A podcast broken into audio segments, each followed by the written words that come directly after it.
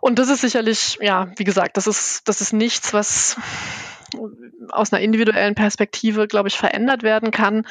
Das ist am Ende auch eine Frage, ähm, ja, eine gesellschaftliche Frage und auch eine Frage der Arbeitgeber, dass, dass es am Ende, ich denke, meine persönliche Meinung ist, dass es am Ende für Arbeitgeber das gleiche Risiko geben muss, wenn man, wenn man einen Mann einstellt mm, im Vergleich zu einer Frau, weil der eben ähnliche Elternzeitlängen in Anspruch nehmen kann.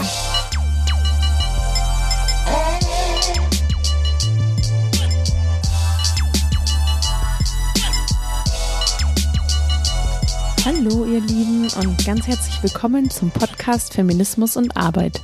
Schön, dass ihr auch im neuen Jahr wieder dabei seid. Ich hoffe, ihr hattet alle einen relativ guten Start leider ja in dieses immer noch sehr Corona geprägte Jahr und auch weltpolitisch gesehen äh, bereitet es uns schon am Anfang einige Bauchschmerzen. Aber ich hoffe, ähm, ihr, es geht euch trotzdem allen gut und freue mich, dass ihr beim Podcast dabei seid. Heute hier zu Gast ist Frau Dr. Gundula Zoch. Sie ist in Dresden geboren und hat in Leipzig und London Soziologie und VWL studiert. Sie wurde an der Otto-Friedrich-Universität in Bamberg promoviert und für ihre Doktorarbeit, in der sie die Folgen des Kita-Ausbaus für die Einstellungen zu Geschlechterrollen und die Erwerbsbeteiligung von Müttern in Deutschland untersuchte, erhielt sie 2018 mehrere Preise. Als wissenschaftliche Mitarbeiterin am Leibniz-Institut für Bildungsverläufe in Bamberg untersucht sie bildungs- und geschlechtsspezifische Ungleichheiten in bezahlter und unbezahlter Arbeit sowie den Einfluss von familienpolitischen Reformen. In ihren Lehrveranstaltungen, die sie außerdem an der Universität in Bamberg hält, zeigt sie unter anderem, wie institutionelle Rahmenbedingungen die geschlechtsspezifischen Rollenvorstellungen und Geschlechterungleichheiten dauerhaft prägen.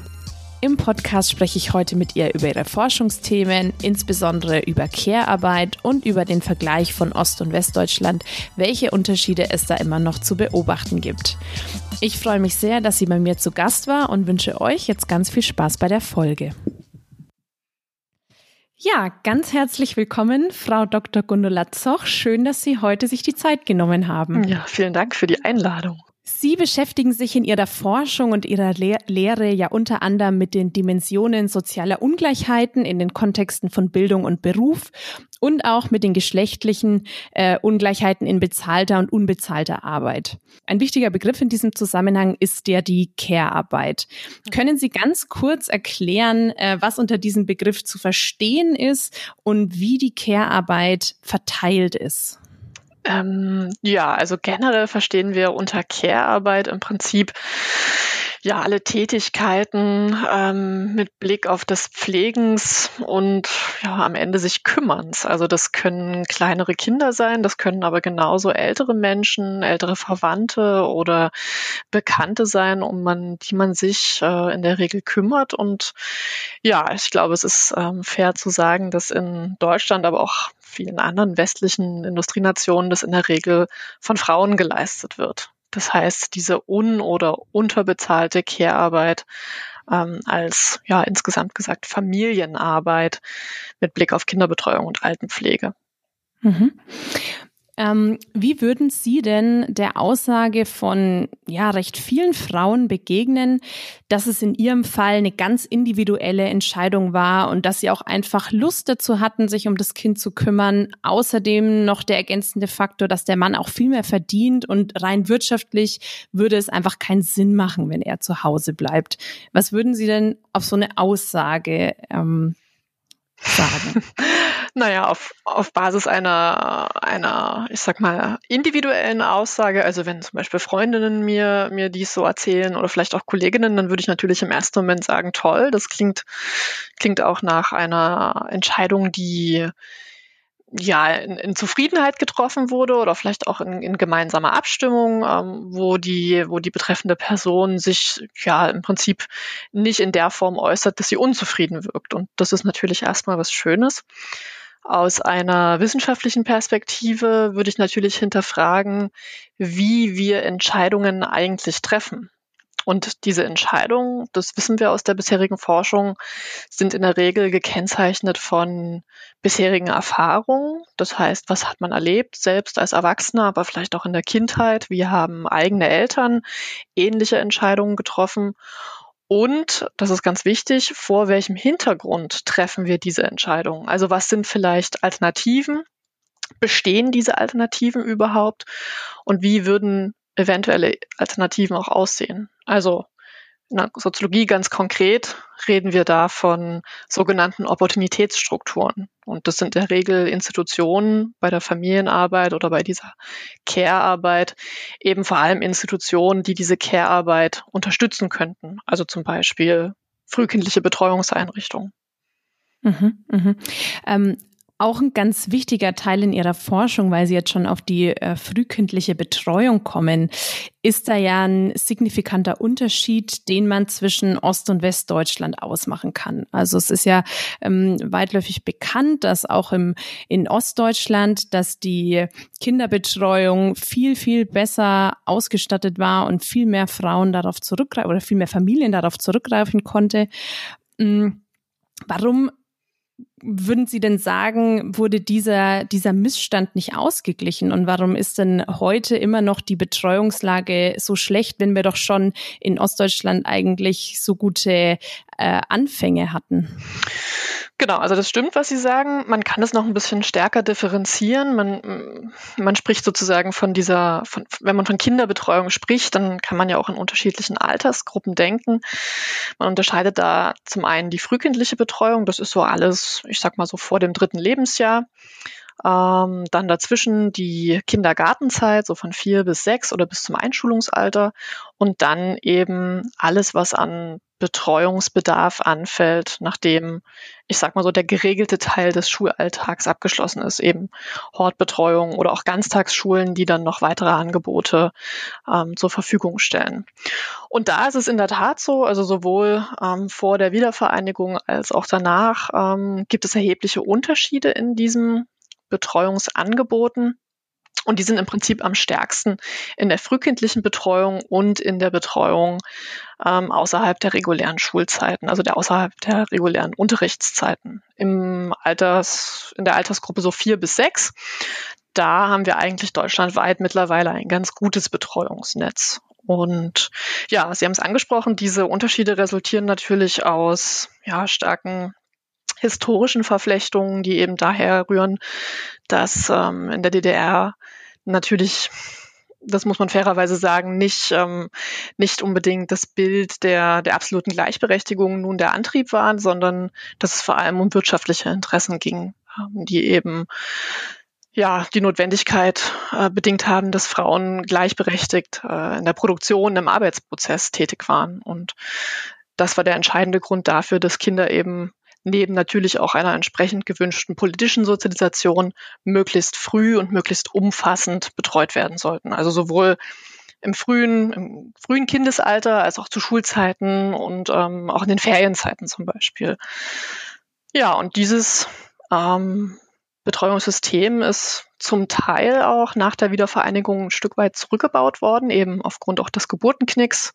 Es gab einfach weniger kleinere Kinder nach der Wiedervereinigung so dass man diese sehr umfassenden Kapazitäten nicht in der Form mehr auch gebraucht hat.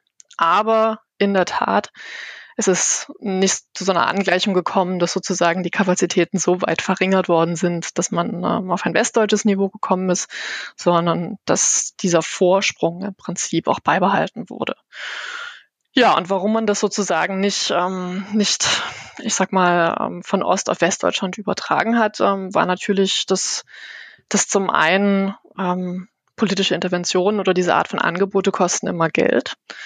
Und das Geld ähm, muss verfügbar sein.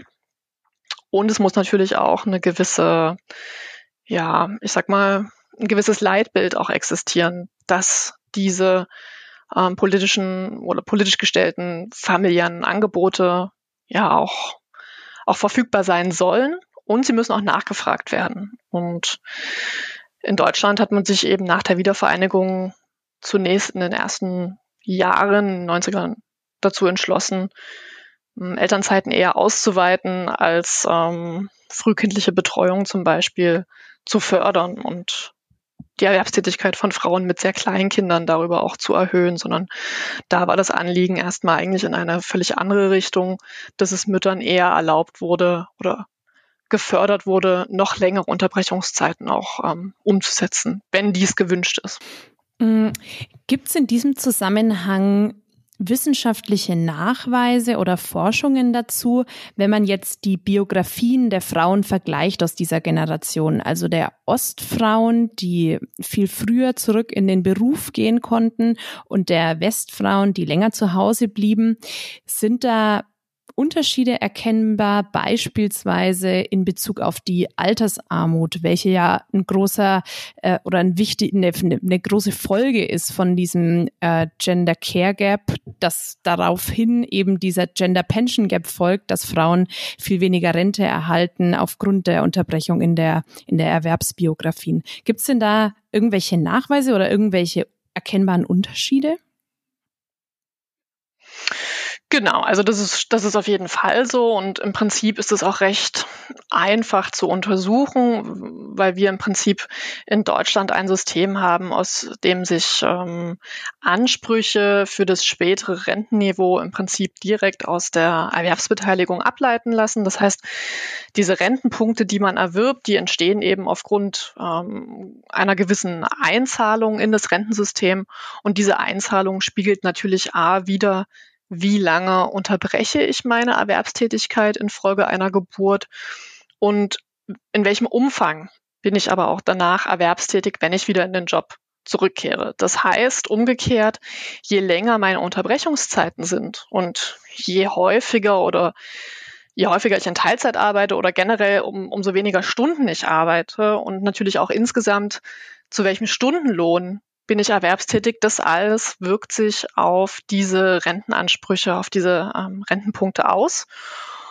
Und das ist natürlich dann schon insgesamt so, dass sich spezifische Lebensumstände eben auch auf äh, eine mögliche Einkommensarmut auswirken. Das heißt, je weniger eine Frau erwerbstätig ist und mit je weniger Stunden und mit insgesamt je weniger Verdienst, umso wahrscheinlicher ist es, dass ihre Rentenansprüche geringer ausfallen. Umso wahrscheinlicher ist es für einige ähm, dieser Personen und dieser Mütter natürlich auch, dass sie im Zweifel in einer armutsgefährdenden ähm, Situation sind, wenn sie später im Rentenalter sind und vielleicht auch ähm, keinen Partner mehr haben. Und ähm, ja, mit Blick auf diese Ost-West-Unterschiede da ist es schon so, dass das Armutsrisiko für Frauen ähm, aufgrund der doch stärkeren Erwerbstätigkeit im Osten ein geringeres ist. Nichtsdestotrotz gibt es natürlich auch hier einiges zu berücksichtigen. Nach wie vor sind Verdienste auch unterschiedlich in Ost und West. Aber insgesamt ist es schon so, dass wenn wir auf diese ja, spezifisch definierte Armutsschwelle schauen, dass Mütter, die insgesamt weniger erwerbstätig waren, natürlich tendenziell stärker davon betroffen sind. Wo wir jetzt gerade schon über Altersarmut sprechen. Insgesamt liegt der Gender Pension Gap in Deutschland ja bei 46 Prozent. Dabei liegt Deutschland im europäischen Vergleich sogar an allerletzter Stelle. Ähm, in Diskussionen über Altersarmut begegnet mir aber ganz häufig das Argument, vor allem in Diskussionen mit Männern, dass verheiratete Paare sich das Einkommen ja auch nach der Rente oder in der Rente noch teilen würden und darauf das System ja auch eben insgesamt ausgelegt sei. Und im Falle von einer Trennung würde die Frau so großzügig ausbezahlt werden, dass der Mann schlussendlich nicht besser dasteht als die Frau. Jetzt mal von dem sehr offensichtlichen Abhängigkeitsverhältnis mhm. abgesehen, wie reagieren Sie auf solche Aussagen?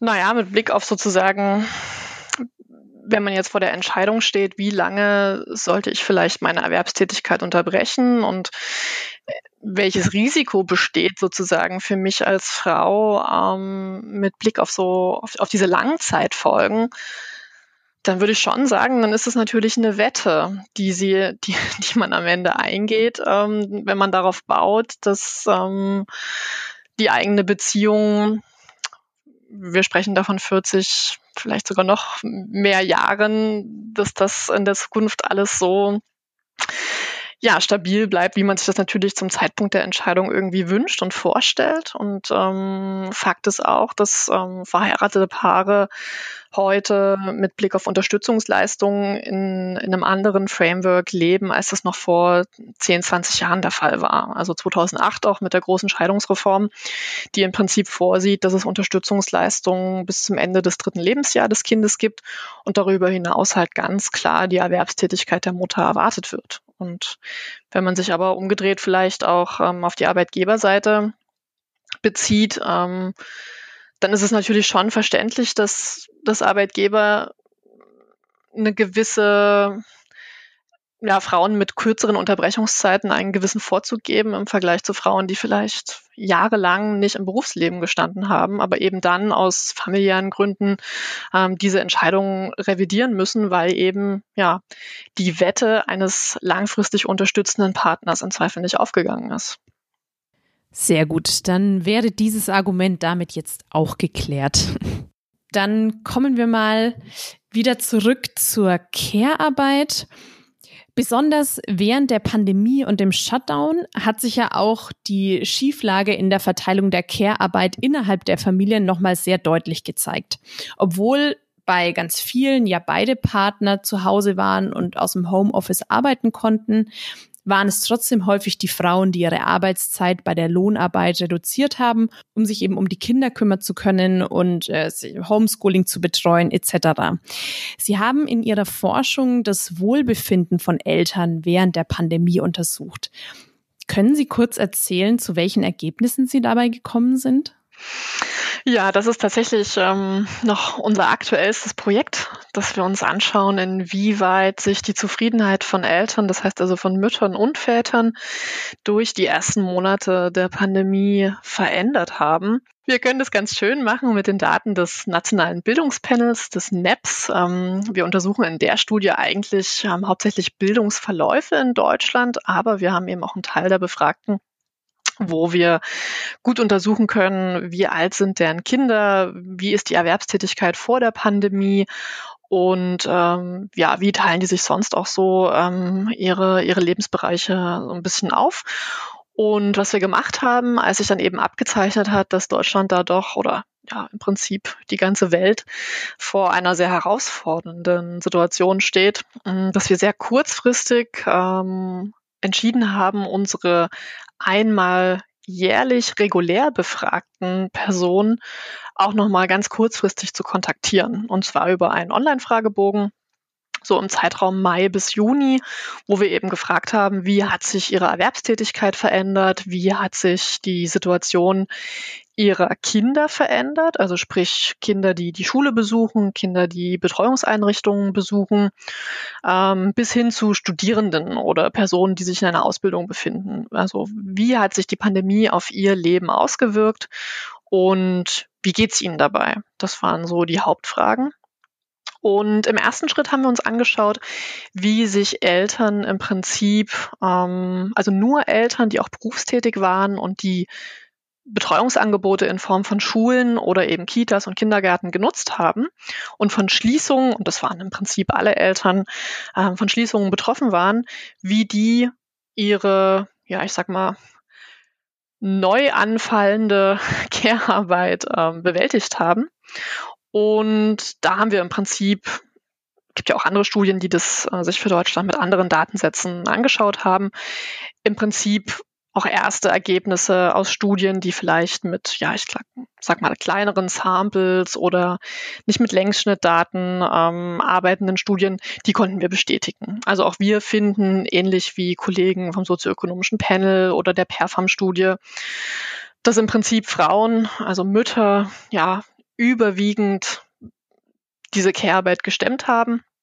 Wir haben dann nicht unterscheiden können, ob das jetzt ausschließlich Kinderarbeit oder Arbeit oder Betreuung von Kindern ist oder ob das äh, auch Hausarbeit ist, sondern wir haben das im Prinzip im Gesamten abgefragt, wer sozusagen überwiegend für die Kinderbetreuung verantwortlich war.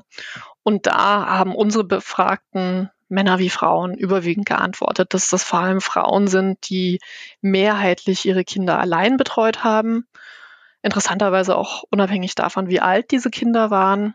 Und ähm, ja, die zweite größere Gruppe in unserer Datenbasis sind im Prinzip Eltern, die sich die Betreuung dann auch geteilt haben. Wobei wir hier keine, und das ist natürlich eine Einschränkung, ähm, die aber auch andere Studien mit sich bringen, weil wir hier keine Informationen haben, wie genau, in welchem Stundenumfang sich, sich Eltern diese Betreuung geteilt haben. Was wir aber sehen, ist, dass sich hier vor allem Eltern mit höherem Bildungsabschluss die Betreuung geteilt haben. Das wird in der Forschung häufig gern als ja, ein Indikator dafür genommen, dass Personen mit einem höheren Bildungsabschluss häufig auch eher Vorstellungen einer gleichberechtigten Familienarbeit haben.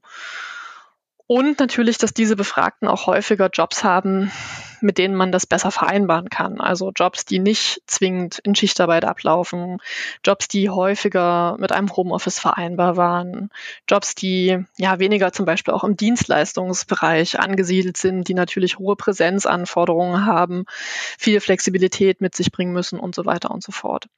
Was wir aber auch gesehen haben, ist, dass ähm, wenn man Befragte gebeten hat, zu erläutern, warum sie denn weniger arbeiten in diesen ersten, in diesen ersten Monaten der Pandemie, dass man da ganz schön gesehen hat, dass vor allem Männer angaben von Kurzarbeit betroffen zu sein, während Frauen eher angegeben haben, Überstunden zu reduzieren oder vielleicht auch unbezahlt Freistellungen zu nehmen. Und hier, das ist eine Vermutung, das können wir noch nicht gut mit unseren Daten belegen. Das ähm, ist Ziel auch zukünftiger Untersuchungen. Ist natürlich eine Vermutung, dass offenbar Männer eher unfreiwillig zu Hause waren, weil vielleicht der Arbeitgeber das auch beschlossen hat, ne? Kurzarbeit für das gesamte Unternehmen auch zu beantragen. Und Frauen im Zweifel vielleicht eher diese Arbeitszeitreduktion auch eingefordert haben, um anfallende Care- oder Familienarbeit auch irgendwie bewältigen zu können. Genau, und das ist natürlich ein Hinweis darauf, dass eben Entscheidungen, und darüber haben wir am Anfang gesprochen, ganz unterschiedlich ablaufen können ähm, und unterschiedliche Rahmenbedingungen haben, die dann eben zu unterschiedlichen Entscheidungen führen können und natürlich auch zu ganz unterschiedlichen Reflexionen dieser Entscheidung. Und ja, mit Blick auf die Zufriedenheit, Sie haben es angedeutet, das ist Teil wirklich eines aktuellen Projektes äh, mit zwei Kollegen, Bascha Vikari vom Institut für Arbeits- und Beruf, Arbeitsmarkt- und Berufsforschung und äh, einer Kollegin hier auch am Leibniz-Institut für Bildungsverläufe, der Anne-Kathrin Bechmann. Das ist ein aktuelles Projekt, wo wir eben dann jetzt schauen, wie hat sich diese veränderte Situation innerhalb der Familie und auch innerhalb des Erwerbskontexts ausgewirkt auf die Zufriedenheit der Befragten. Und ja, erste Analysen zeigen natürlich, dass im Prinzip bei allen Befragten die Zufriedenheit weitaus geringer ist, als wir das in vorherigen Wellen, also in vorherigen Befragungen sehen. Und dass sich aber die Zufriedenheit mit einzelnen Lebensbereichen, also wir können hier zum Beispiel unterscheiden hm, zwischen der Zufriedenheit mit dem Familienleben, mit dem Arbeitsleben oder auch insgesamt der Lebenszufriedenheit allgemein, dass sich da zum Beispiel auch ähm, ja, interessante Unterschiede zwischen den Geschlechtern zeigen. Also für Männer oder für Väter sehen wir viel deutlicher, dass diese offenbar viel unzufriedener oder ich sag mal die größeren Veränderungen in diesem Bereich des Arbeitslebens haben, also da deutlich unzufriedener geworden sind als Frauen, während Frauen eher unzufriedener mit dem Familienleben und ihrer allgemeinen Lebenszufriedenheit waren. Und ja, unsere Aufgabe jetzt, und damit verbringen wir tatsächlich jetzt auch die ersten Wochen des Januars und Februars, ist nochmal genau zu schauen, okay, an welchen, welche Ursachen sind dafür zu benennen? Sind es eher Veränderungen im Familienalltag oder sind es eher vielleicht auch allgemeine Ängste oder auch Veränderungen im Arbeitsleben, die natürlich auch damals schon mit einer enormen ja, Unsicherheit einhergegangen sind? Niemand wusste eigentlich so richtig, wie viele Monate begleitet uns das? Ähm, ist es Ostern wieder vorbei? So vielleicht viele gehofft haben. Und was bedeutet das für meine individuelle Situation, aber vielleicht auch die gesellschaftliche Situation als Ganzes? Es gibt ja im Diskurs zur Corona-Pandemie ganz verschiedene Stimmen bezüglich der feministischen Bewegung. Ganz am Anfang hat zum Beispiel Jutta Almendinger in einer Talkshow die These aufgestellt, die Errungenschaften der Frauenbewegung würden durch die Pandemie um sogar 40 Jahre zurückgeworfen. Andere Stimmen wiederum behaupten, dass gerade durch die Pandemie die Ungleichverteilung insbesondere in der Care-Arbeit besonders deutlich wurde und jetzt quasi alle sensibilisiert sind und das nötige notwendige Bewusstsein geschaffen wurde, um jetzt eben auch tatsächlich etwas zu verändern. Wie schätzen Sie denn die Lage ein? Befinden wir uns gerade eher in der Rolle vorwärts oder in der Rolle rückwärts, was die Errungenschaften der Emanzipation angeht? Tja, das ist immer so die Frage nach langfristigen Effekten. Und so sehr man sich natürlich da selbst auch als Forscher schon eine Antwort wünscht, ähm, ist die ehrliche Antwort, wir wissen es noch nicht. Ähm, weil diese Prozesse der Datenerhebung, Datenauswertung ähm, und dann Veröffentlichung der Ergebnisse einfach auch äh, was Langfristiges ist. Also wenn ich Ihnen erzähle, dass wir gerade auch vom Daten analysieren, die im Mai bis Juni erhoben worden sind ähm, und die sicherlich nicht, ich sag mal, vor Ende des ersten Halbjahres des neuen Jahres, jetzt 2021, veröffentlicht äh, sind, dann ist das so ein kleiner Teaser in, in ja, die Frage, wie viel Zeit braucht gute Forschung eigentlich? Und für die Beantwortung der Frage, ob wir hier wirklich ähm, davon sprechen können, dass sich dass sich sozusagen Muster, die wir die letzten, ich sag mal, 10, 15 Jahre beobachtet haben, ob diese sich umkehren oder ob das jetzt vielleicht nur, ja, ich sag mal, so, so ein Ausschlag über zwei, drei Monate war, die Frage können wir aktuell einfach leider noch nicht beantworten, weil viele Erhebungen, die eben ihre Befragten auch wirklich regelmäßig befragen. Also sprich vielleicht jedes Jahr einmal sich ein Interviewer und der Befragte persönlich treffen oder am Telefon oder über ein, ein Websurvey. Diese Projekte oder diese Umfragen sind in der Regel gerade alle im Feld. Und selbst diese Daten, die gerade erhoben werden, würden im Prinzip erlauben, dass man schaut, okay, wie war es kurz vor der Pandemie? Wie war es in der Zeit des ersten in Deutschland sagt man immer Lockdown. Wenn man ehrlich ist, im Vergleich zu Spanien oder Frankreich war das vielleicht noch gar kein Lockdown. Aber wie war es sozusagen in den ersten Monaten der Pandemie, als Bildungs- und Betreuungseinrichtungen geschlossen waren?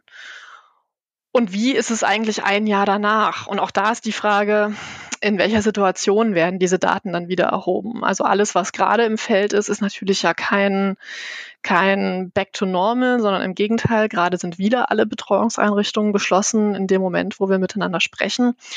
Und die Frage ist natürlich, was passiert, wenn diese Situation eigentlich zu Ende ist? Also so eine Art wir sind wieder am Ausgangspunkt. Kinder, Jugendliche besuchen diese Einrichtungen wieder regulär und auch Eltern können sozusagen regulär auch wieder ihrer Erwerbstätigkeit nachgehen. Dann ist die große Frage, wie teilen Eltern sich Betreuungsaufwand, Haushaltstätigkeiten auf? Ähm, und von langfristigen Effekten würden wir eben dann sprechen, wenn wir auch ja ein, zwei Jahre in diesen wieder, ich sag mal, normalen Umständen ähm, noch Veränderungen, also wirklich Abweichungen von dem Vor-Corona-Stand sehen würden. Und ja, ob wir das sehen, ob wir das sehen können, das, das müssen wir, müssen wir abwarten. Ja, ich sehe das ganz ähnlich wie Sie, dass sich da momentan noch überhaupt keine Vorhersagen treffen lassen, ob wir jetzt einen Backlash erleben oder ob wir aus den Fehlern gelernt haben und die Care-Arbeit ab jetzt gerechter verteilt wird. Noch dazu muss man ja sagen, gehört zur Care-Arbeit ja auch noch so viel mehr als jetzt Kinderbetreuung und Hausarbeit. Genau, und, und wie Sie schon sagen, im Prinzip muss man, muss man ehrlich sagen, dass wir schon dass schon mit Blick auf den Forschungsstand vor Beginn der Corona-Pandemie viele Fragen einfach noch offen waren. Also in Deutschland ist, glaube ich, ganz gut erforscht mittlerweile, wie ähm, sich die letzten Elternzeitreformen auf die Erwerbstätigkeit und die Aufteilung der Haus- und Familienarbeit ausgewirkt haben. Es ist auch ganz gut erforscht, ähm, welche Rolle der Kita-Ausbau so in den vergangenen Jahren für die Erwerbstätigkeit gespielt hat. Aber was zum Beispiel ja, wo zum Beispiel noch viele Fragen offen sind, ist die Frage, welche, welche beruflichen Merkmale sind denn eigentlich relevant dafür, dass Eltern, insbesondere vielleicht auch Väter, mehr oder einen größeren Anteil der Familienarbeit übernehmen, als das vielleicht in bisher auch sehr traditionellen Branchen der Fall war oder in, in früheren Jahrzehnten. Und das sind Fragen, die, die sind sozusagen allgegenwärtig noch, noch offen. Und da passiert auch viel. Es gibt viele Kolleginnen und Kollegen in Deutschland, die sich dieser Frage widmen. Aber da sind wir sozusagen noch nicht am Ende von dem, was wir so erfahren und wissen möchten. Und wenn man sich jetzt vorstellt, dass da etablierte Routinen und, ähm, und, und Muster auch in dieser Corona-Pandemie zu, zusätzlich noch verändert worden sind, eben durch Kurzarbeit, durch ja, veränderte Präsenzmodelle, so viele Leute wie noch nie im Homeoffice, dann stellt sich natürlich die Frage nach den einzelnen Wirkungsmechanismen und die Notwendigkeit, diese unterschiedlichen Veränderungen in verschiedenen Lebensbereichen im Prinzip irgendwie zusammenzubringen und rauszufinden, okay, was war denn jetzt zentral und welche Unterschiede sehen wir da im Zweifel auch für Männer und Frauen in diesen einzelnen Wirkungsmechanismen. Mhm. Mhm. Jetzt mal allgemein gesprochen, was wären denn aus Ihrer Perspektive die drei wichtigsten Stellschrauben, um die unausgeglichene Verteilung von Care-Arbeit zu verbessern? Konkret gesagt, was muss also getan werden, um mehr Männer in die Sorge- und Pflegearbeit einzubeziehen, sei es im privaten als auch im beruflichen Sektor? Also ich denke, die Stellschraube ist ganz klar, mhm, dass es familienpolitische Anreize geben muss. Und ich glaube, dass die 2007er Reform, das heißt die Einführung eines verkürzten Elterngeldes bei gleichzeitig auch ganz klaren Ansätzen, Männer stärker in die Care-Arbeit zu involvieren, also sprich über diese zwei zusätzlichen Monate, die für Eltern bereitgestellt wurden, wenn zumindest jedes Elternteil mindestens auch zwei Monate übernimmt, dass das ein guter Ansatz war. Ähm, wie so oft ist es natürlich so, dass hm, politische Reformen oder auch Gesetzgebungsverfahren, die dann bestimmte, bestimmte Anreize setzen, auch manchmal mit so unintendierten Nebenwirkungen einhergehen. Und bei der Elterngeldreform ist es ganz klar so, dass, dass sich, glaube ich, auch in der Gesellschaft so diese Perspektive der zwei Vätermonate sehr klassisch etabliert hat, obwohl niemand ähm, eigentlich die Absicht hatte zu sagen, es soll nur bei diesen zwei Monaten belassen werden, sondern das war sozusagen das Minimum. Und dennoch orientieren sich nach wie vor ähm, viele Familien an, ja, an diesen zwei Monaten. Man spricht da auch von einem sogenannten Ankereffekt. So, das ist so dieses, dieses Bild, diese Idee, ähm, was eben Orientierung gibt. Und ich denke, dass Politik und Gesellschaft ähm, diesen Anker verändern müssen mit Blick auf, und das ist natürlich dann die Frage, wie, wie, wie löst man das individuell oder, oder als Familie? Ich habe da keine klare Antwort, ob jetzt sechs Monate für jeden Partner die optimale Lösung sind. Ich glaube, das ist auch nicht entscheidend. Das muss am Ende jeder für sich, in, sich überlegen und für sich entscheiden. Ich glaube, Fakt ist, ist die Frage, wie kann man sich als Paar partnerschaftlich so unterstützen, dass es am Ende für jeden Partner ja die möglichst optimale Entscheidung ist. Und das ist halt mit Blick auf Frauen vor allem das Ziel oder, oder leider die Notwendigkeit, da Erwerbsunterbrechungen im Zweifel auch noch ein Stück weiter zu verkürzen, beziehungsweise diese Erwerbstätigkeit auch durch eine fairere ähm, partnerschaftliche Aufteilung der eben sonst auch anfallenden unbezahlten Tätigkeiten auch zu unterstützen. Denn nach wie vor ist es natürlich so, dass auch wenn, wenn Frauen wieder voll erwerbstätig sind, dass sie den größeren Teil der Hausarbeit und der, der Kinderbetreuung übernehmen. Und das ist natürlich eine Doppelbelastung. Da verstehe ich jede Frau, die sagt, naja, also wenn ich noch ein, zwei Monate zu Hause bleiben kann, dann tue ich mir diese Doppelbelastung im Zweifel nicht an, weil das ist einfach anstrengend. Ja, ja. Ja, das finde ich einfach äh, das, das, das, das Erstaunlichste. Also selbst, dass Studien eben zeigen, selbst wenn beide Partner äh, erwerbstätig sind und Vollzeit erwerbstätig sind, dass selbst in diesen Fällen eben immer noch der Großteil dieser Sorge- und Pflegearbeit an den Frauen hängen bleibt. Und eben auch jetzt in, in so Situationen wie jetzt bei dem Shutdown, wo beide Elternteile zu Hause waren, dass es dann auch immer noch die Frau ist. Und ähm, ja, ich glaube eben auch, dass da zum einen bei der Elternzeit angesetzt werden kann und dann sicher nicht die Lösung ist, äh, diese gemeinsamen Roadtrips, die dann da über einen Monat lang stattfinden und äh, danach geht der Mann wieder arbeiten und die Frau ist weiterhin zu Hause. Also dass da vielleicht auch Lösungen gefunden werden muss, dass, dass der Mann dann auch wirklich mal eine Zeit alleine mit dem Kind hat und mhm. äh, in diese Rolle vielleicht hineinwachsen kann. Aber sicherlich spielt dann auch äh, eine, eine Erziehung und wirklich eine ganz frühkindliche Prägung eine Rolle.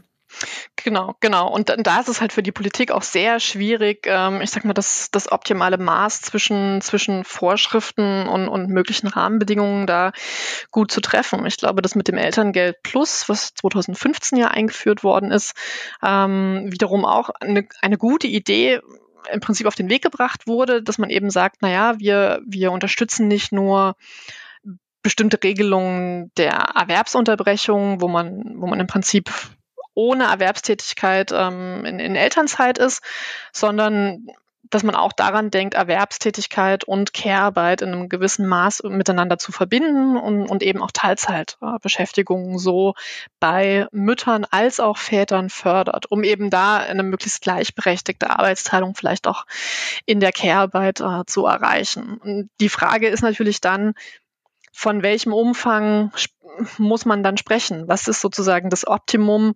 Ähm, was lässt sich auch mit, mit betrieblichen Rahmenbedingungen gut vereinbaren? Denn, denn das haben wir, ähm, das zeigen bisherige Studien, dass natürlich so diese, diese Referenzrahmen von Sie müssen x Stunden arbeiten nicht mit jedem ja, nicht mit jeder Tätigkeit, mit jedem Job. Man denkt an Schichtarbeit, an Krankenschwestern, an Ärzte, die eben in bestimmten Schichtmodellen auch verankert sind, was mit, mit Kollegen funktionieren muss, was im Betriebsablauf irgendwie stimmen muss, dass das nicht unbedingt mit den Ideen der Familienpolitik dann immer so harmonisieren äh, muss. Mhm. Ja. Mhm. Um nochmal auf den, auf den Punkt der, der Erziehung eben auch zurückzukommen und äh, dieser ganzen, ja, sehr eingefahrenen mhm. Schlechterrollen und äh, dass Frauen ja grundsätzlich schon damit großgezogen werden, die zu sein, die sich, die sich kümmern, die ähm, gucken, dass es allen gut gehen und äh, Männer eher andere oder Jungs äh, auch eher andere Attribute zugeschrieben werden und sie für diese auch äh, Belohnung bekommen oder Zuspruch erhalten. Hm, können Sie etwas dazu sagen, wie Care-Arbeit und äh, die kürzere Lebenserwartung von Männern zusammenhängen? Wie Care-Arbeit und die kürzere Lebenserwartung der, der Männer zusammenhängen. Ja. Um ehrlich zu sein, nein. ich könnte jetzt viel dazu sagen, ähm, wie sozusagen ja, Sozialisationsbedingungen ähm, wirken. Äh, klären Sie mich kurz auf. Was ist die Vermutung hinter der kürzeren Lebenserwartung der, der Männer? Also ich habe gelesen, dass eben, also zur Care-Arbeit gehört ja auch die, die Self-Care und äh, sich das, das um sich selber kümmern und zum Arzt gehen und so weiter. Und ähm, mhm. dadurch, dass eben Männer damit sozialisiert werden und großgezogen werden, dass sie eben immer hart sein sollen und äh, ja, also Wert auf Karriere und so weiter, ist es ja äh, erwiesen, dass Männer auch seltener zum Arzt gehen, zum Beispiel als Frauen. Und ähm, dass Männer auch seltener sich beispielsweise um ihre psychischen Probleme und so weiter kümmern. Und ähm, da habe ich eben im Zusammenhang mit Care-Arbeit gelesen, dass dadurch auch die kürzere Lebenserwartung von Männern zu begründen ist, dass die eben viel weniger auch diese Self-Care eben betreiben, also sei es Ernährung, Arztbesuche und das Ganze. Ah, okay, jetzt habe ich es verstanden. Ich habe mein erster Gedanke war, vielleicht machen Männer weniger Routinetätigkeiten, weil sie ihre kürzere Lebenszeit reflektieren äh, und sind sozusagen total effizient. Nein, Spaß. Ähm, nee, tatsächlich, ähm, das ist gar nicht so mein mein Forschungsbereich. Ähm, ich kenne einige der Studien, die eben über diese gesundheitlichen Aspekte berichten und nach wie vor, wie Sie sagen, finden, dass äh, Männer da sozusagen salopp gesagt weniger sorgsam mit sich selbst umgehen und Frauen in der Tat nicht nur für sich selbst, sondern auch für alle anderen Familienmitgliedern diese, diesen am Ende ja auch Mental Load äh, wieder übernehmen.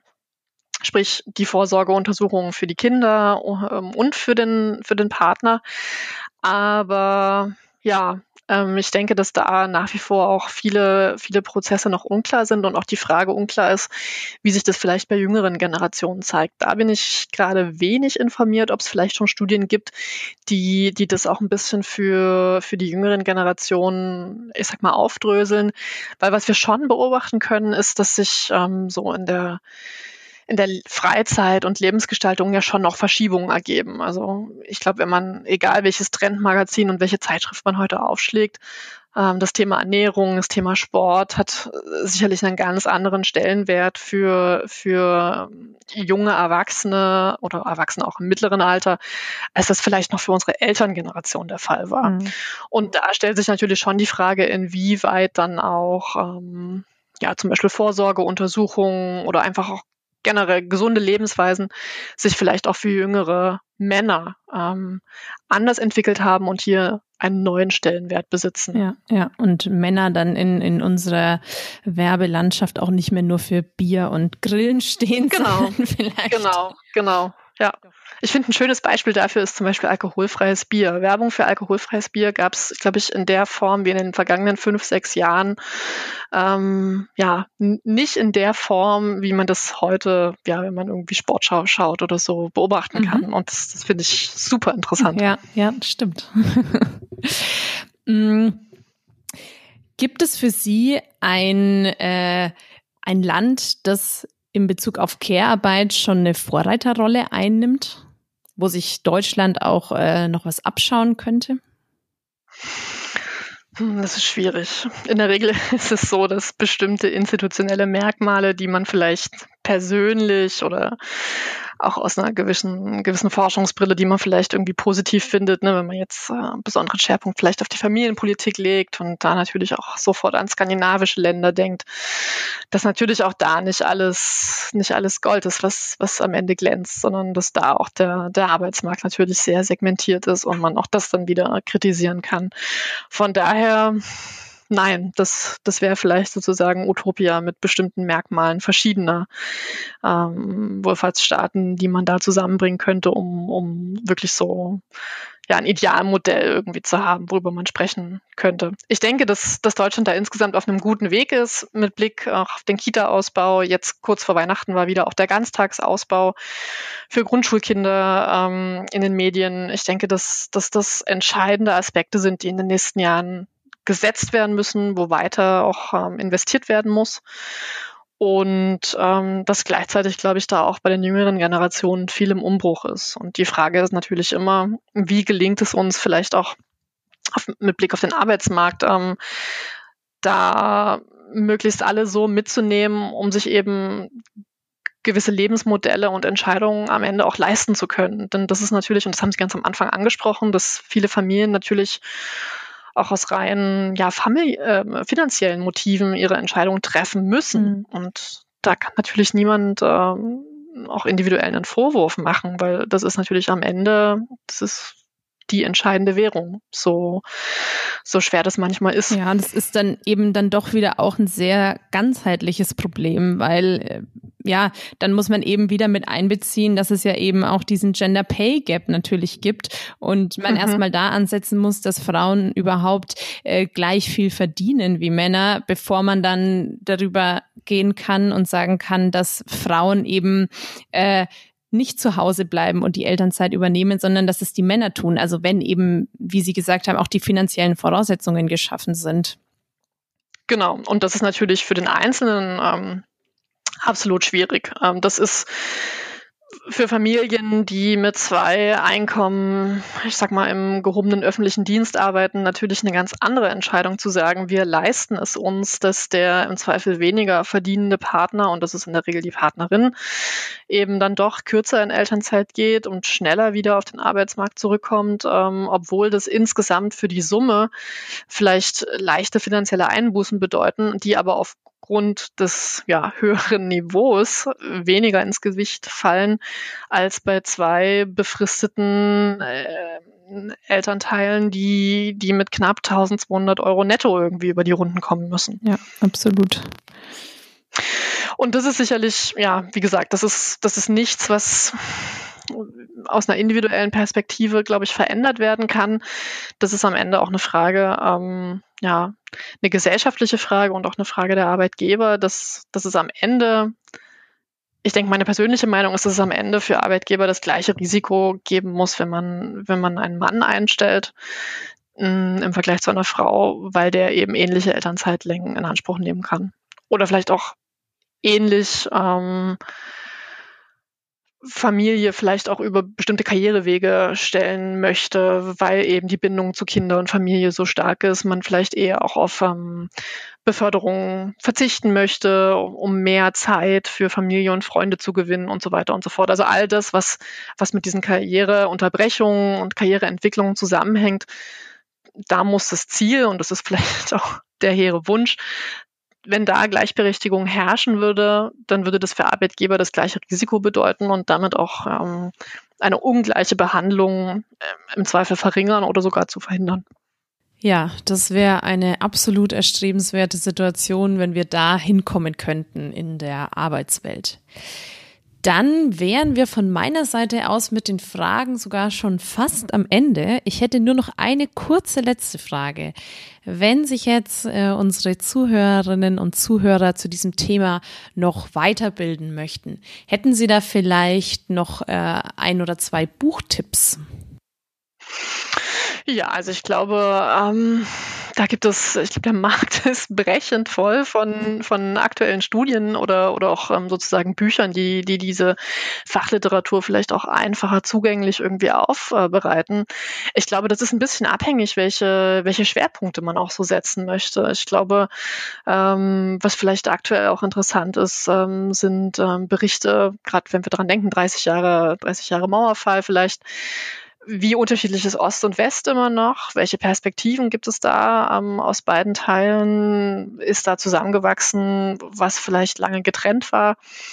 Ich glaube, in die Richtung könnte man recherchieren. Ähm, ein Buch, was da gerade auch erschienen ist, ähm, von Jana Hensel und ähm, Naika Frontin ist vielleicht da interessant. Ähm, ich, also um ehrlich zu sein, fällt es mir super schwer, da jetzt ein Buch zu nennen, weil es doch ähm, ja so viele gibt, die sich nicht nur mit diesen Care-Arbeitsthemen ähm, oder Familiensoziologie-Themen beschäftigen, sondern weil es eben so verwoben ist. Also wenn man sich für diese Bereiche interessiert, dann, wie Sie schon sagen, ne, ist, ist natürlich auch die Frage nach Altersarmut, nach Erwerbschancen, was wir sozusagen dann so in Richtung Arbeitsmarktsoziologie einsortieren würden als Forscher spannend und eigentlich nicht wegzudenken. Und ja, ich würde fast sagen, ein Einführungsbuch in die soziale Ungleichheit der Soziologie wäre der perfekte Ausgangspunkt, ähm, wenn man vielleicht so eine Mischung aus, ja, ich sag mal, leicht verständlicher, aber auch aktueller Ergebnisse sucht.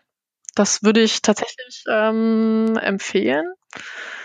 Und ja, vielleicht ein guter, guter Ansatzpunkt ist, ähm, das Buch nennt sich Sozialstruktur Deutschlands. Ist, glaube ich, 2019 oder 2020 zuletzt erschienen von Johannes Funk und Co-Autoren. Das wäre für mich so die Adresse, wo ich sagen würde, da findet man so einen Rundumschlag über ja, systematische und aber auch kompakte Einführungen so in die Begriffe der Ungleichheitsforschung. Und wenn ich Ungleichheitsforschung sage, dann ist natürlich Geschlecht oder Gender eine der zentralen Dimensionen in Deutschland, aber eben nicht nur, sondern eben auch Beruf, Bildung ähm, und auch Region, wenn Sie an Ost und West denken. Super, vielen lieben Dank. Und Sie haben vorhin auch schon mal erwähnt, dass Sie gerade an einer Studie arbeiten. Wann wird äh, die denn erscheinen und äh, wann können wir mehr von Ihnen und Ihrer Arbeit lesen? Also im Prinzip ist es ein größeres Projekt, aus dem wir momentan zwei Artikel planen. Ähm, das sind auch Artikel, die sozusagen das muss man sich so vor, vorstellen, dass es wie vorangemeldete Artikel in, in einem Sonderband von zwei Zeitschriften sind. Da ist sozusagen die Aussage der Herausgeber, dass sie sich für diese äh, Studien interessieren und da gerne mehr sehen würden. Aber dennoch ist sozusagen der Ablauf so, dass man das im Frühjahr dann einreicht und dann, viele kennen das jetzt, die vielleicht äh, Podcasts hören und ähm, Professor Drosten auch äh, erfolgen. Das gibt dann dieses sogenannte Peer-Review-Verfahren. Das heißt, ähm, Fachkollegen äh, begutachten diese Manuskripte dann anonym und entscheiden dann, ob vielleicht nochmal ein bisschen nachgebessert werden muss oder ob das so alles schon ausreicht und veröffentlicht werden kann. Und Ziel von uns ist im Prinzip, dass wir zwei Studien oder innerhalb dieser großen Studie im Prinzip zwei Fachartikel planen. Der eine wird sich beschäftigen mit der Veränderung der Lebenszufriedenheit ähm, von Eltern und die, das Zusammenspiel mit den sogenannten Care Arrangements, also wie sich Eltern im Prinzip die Betreuung aufgeteilt haben in diesen ersten Monaten der Pandemie. Und der zweite Artikel wird ein bisschen umfassender. Da geht es um Lebenszufriedenheit allgemein, nicht nur von Eltern, sondern im ja, Gender-Vergleich insgesamt, aber eben nicht nur Eltern, sondern auch Kinderlose und ein bisschen mehr die Frage, okay, neben dieser veränderten Kinderbetreuungssituation für Eltern, was war denn noch ausschlaggebend? Also sprich beruflicher Kontext, auch ähm, Kontakte mit anderen, Nutzung von digitalen Möglichkeiten, auch Kontakt zu halten während diesen ersten Monaten des Lockdowns. Ja, das sind so erste Aspekte und momentan, wir rechnen noch, das heißt immer, der Titel ist sozusagen noch nicht komplett festgezurrt die Veröffentlichungen sind in der Regel auch immer in Englisch, aber wir planen da auch ähm, eine Art Transferbericht zu, zu schreiben, dass man das dann auf Deutsch sich auch nochmal ein bisschen kurz und knapper durchlesen kann. Und ja, da finden Sie, ich denke, so im Juni, Juli auf den Seiten ähm, des Leibniz-Instituts für Bildungsverläufe dann mehr. Da gibt es auch eine Seite, die im Prinzip unsere Corona-Studien nicht nur zu den Themen, die ich bisher erwähnt habe, zur Kinderbetreuung, sondern zum Beispiel auch zum Lernen der Schulkinder in diesen ersten Monaten des Lockdowns oder der Pandemie ein paar ähm, ja, einfachere Transferberichte, das heißt auf Deutsch alles komprimiert zusammengeschrieben mit übersichtlichen Grafiken und Tabellen, wo man einfach mal ein bisschen gucken kann. Ich denke, das, das könnte ganz interessant sein. Auf jeden Fall. Das sind alles sehr, sehr interessante Themen. Dann möchte ich mich ganz herzlich bei Ihnen für Ihre Zeit und für Ihre Arbeit bedanken und dafür, dass Sie hier bei mir im Podcast zu Gast waren. Ich bedanke mich bei Ihnen. ich wünsche Ihnen alles Gute, bleiben Sie gesund in diesem Jahr und ja, bis bald. Ja, bis bald. Dankeschön. So, das war sie auch schon, die erste Folge im neuen Jahr. Ich freue mich sehr, dass ihr dabei wart, dass ihr euch die Folge angehört habt und freue mich schon aufs nächste Mal. Bis dahin alles Gute und bleibt gesund.